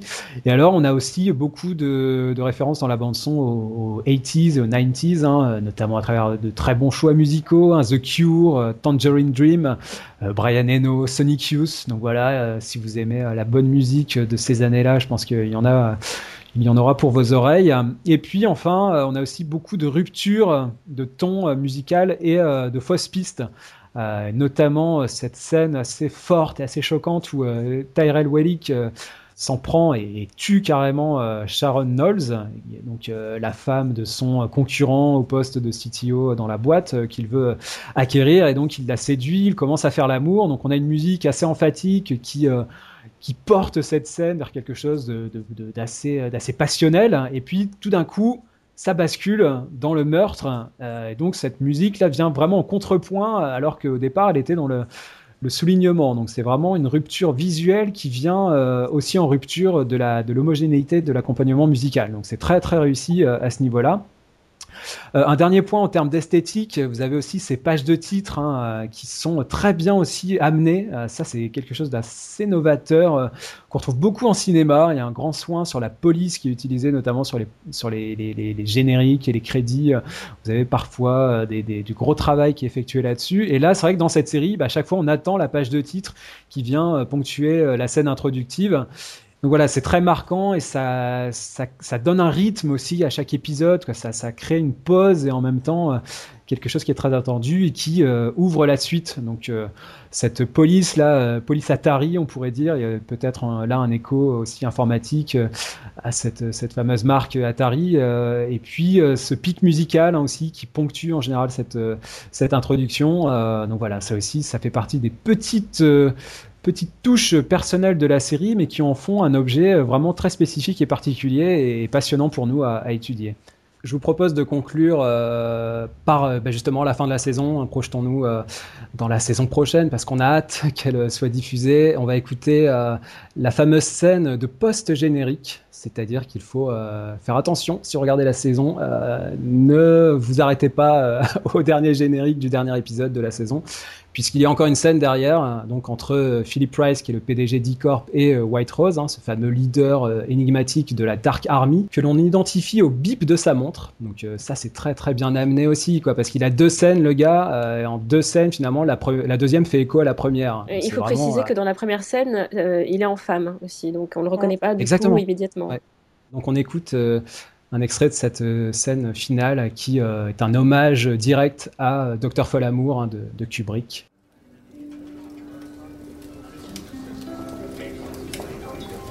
You seem a little preoccupied yourself.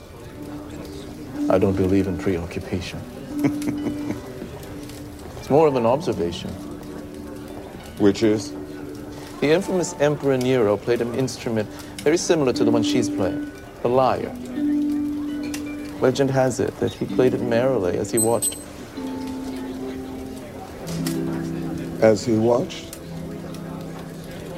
As he watched Rome burn.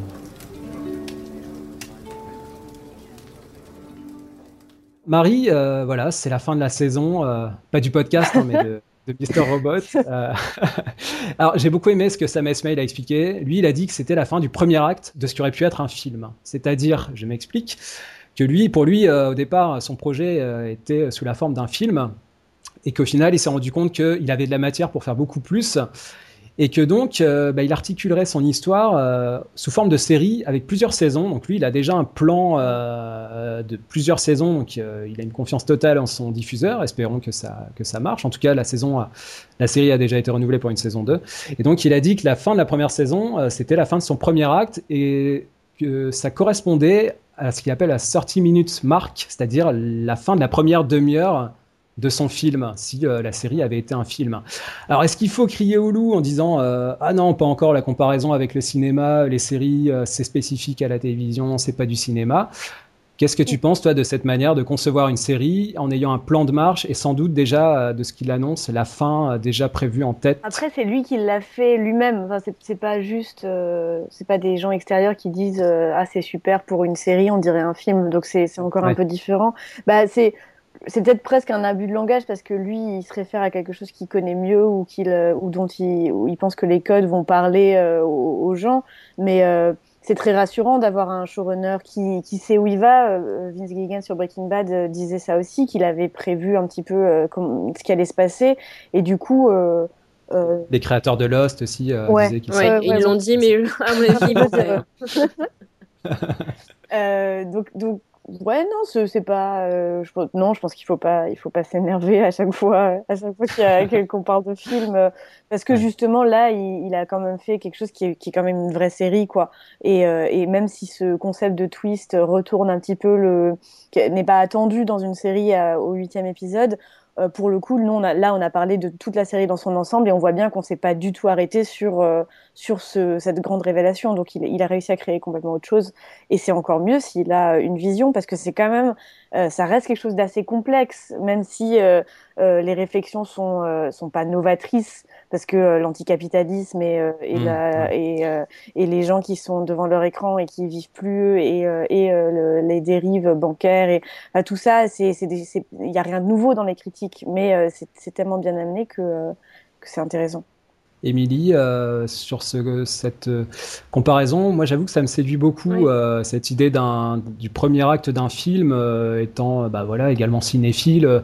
je trouve que c'est une belle, c'est pas du mimétisme, c'est une façon de structurer son récit en ayant déjà des actes en tête et bah, cette promesse d'une fin. Alors ça, c'est toujours un peu un mirage, mais en tout cas, le garçon a l'air de, savoir où il va. Et, euh, c'est bien, bah, c'est la bonne nouvelle. Bon, je ne sais pas quels sont les, résultats d'audience. J'imagine qu'ils ont été quand même euh, relativement bons avec le succès critique. Ça a peut-être un peu poussé les téléspectateurs à, regarder la série. Euh, ça a bien marché parce que USA Network a, fait une énorme campagne de, promo euh, pré-lancement un mois avant le, début de la série et ils l'ont renouvelé euh, avant même son lancement. Ah et ah par ailleurs, ils ont diffusé le pilote sans coupure pub. Alors c'est une chaîne du câble basique. Hein. Et dernière chose, ils, l'ont, euh, ils vont la rediffuser euh, entièrement, la première saison, euh, avant la, saison suivante. Donc vraiment, ils croient beaucoup à ce projet. C'est bien, bah, c'est une bonne nouvelle. justement, parce que moi, ma seule crainte par rapport à ce projet, je, trouve ça très bien que, qu'il ait déjà son schéma clairement en tête. Je ne sais pas combien de, de, saisons il envisage en tout, mais j'imagine que tout ça est déjà 4 ou 5, je pense. Euh, c'est la bonne moyenne, on va dire. Euh, tout ce qui reste à espérer maintenant, c'est que euh, la série continue de marcher et qu'elle marche pas trop non plus, afin que. Bah oui, mais oui, mais pour éviter. Que... Ne regardez pas. non, pour éviter que le network ait envie de d'étirer un petit peu. Ah, ça, moi, c'est ma seule crainte. Euh, c'est juste qu'on lui laisse le, le, temps de faire les choses exactement comme il l'entend, comme il l'a prévu, qu'on raccourcisse pas et qu'on rallonge pas non plus. C'est que moi c'est le seul truc qui me, qui me préoccupe toujours dans ces cas-là quand on quand on a une très belle série qui, euh, qui débarque et qu'on a un, un, showrunner, un créateur qui sait déjà précisément quelles étapes il veut entreprendre et où il veut s'arrêter. C'est euh, toujours l'histoire de on va un peu contrarier tes plans. On a presque eu ça avec Breaking Bad avec euh, Gilligan. Et euh, bon, ça va, on a, on, a, on a, évité la catastrophe, tout, est, tout est bien qui finit bien. Mais malgré tout, euh, il était un petit peu gêné aux entournures. De temps en temps, on l'a pu le remarquer. Et la peur d'un trou détective saison 2 ça vous ah, oui, ça. Oui, mais sauf que moi, je criais pas au génie déjà à la saison 1. Je l'ai, je l'ai pas. Non, mais je parle de la réaction des gens que, que qui pourrait peut-être y avoir ah, oui. un, un, tel engouement. Ah oui, l'attente, l'attente va être énorme. une telle attente que ça peut, alors que lui n'a, ne va pas changer ce qu'il avait prévu de faire mais que ça peut décevoir. Mais oui, oui, c'est sûr. Bah, True Detective, après, c'est une anthologie, donc je pense que ça peut revenir en saison 3. Enfin, c'est plus une série qui se réinvente. Là, c'est vrai qu'on va, je pense, être plus dans une continuité. Là, il a posé ses, éléments, ses personnages. Maintenant, pour nous, dans notre tête, là, ils ont tous une consistance et je pense qu'on va, on va les retrouver euh, très facilement. On va se souvenir d'eux euh, très rapidement. Donc, euh, voilà, je pense que tous les éléments sont en place pour, pour faire une grande série. c'est vrai que sur Breaking Bad, par exemple, là, on sentait que ça s'étirait aussi parce que la, le diffuseur avait découpé la dernière saison en deux. donc, ils avaient fait ça sur une plage plus étalée. Donc, on sentait qu'ils étaient déjà, ils l'ont refait pour Mad Men dans l'exploitation d'un succès. C'était une saison du coup de 16 épisodes, je crois, au lieu de 13, comme ça. Ouais, c'était un peu plus long, euh, effectivement. Euh, bon, c'est vrai qu'en plus notre cœur saigne pour euh, l'annulation d'Utopia au bout ah. de, deux saisons et, et l'annulation de son remake par David Fincher. Donc là, c'est c'est doublement douloureux. Donc bon, bah voilà, on verra si si Mr Robot évitera tous ces tous ces écueils. Mais bon, je pense qu'on aura vraiment, vraiment, vraiment l'occasion d'en reparler et de vous recommander chaudement de la regarder.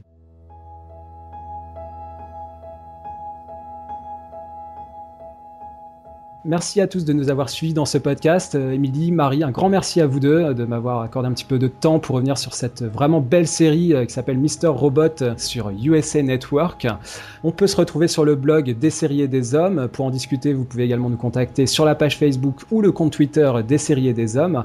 On va se quitter sur une musique qu'a évoquée Marie au cours de ce podcast. C'est un hommage et un petit clin d'œil vraiment bien placé à Fight Club. Euh, et donc c'est la musique Where Is My Mind des Pixies qui est reprise au piano euh, par Maxence Sirin. On vous dit à très bientôt.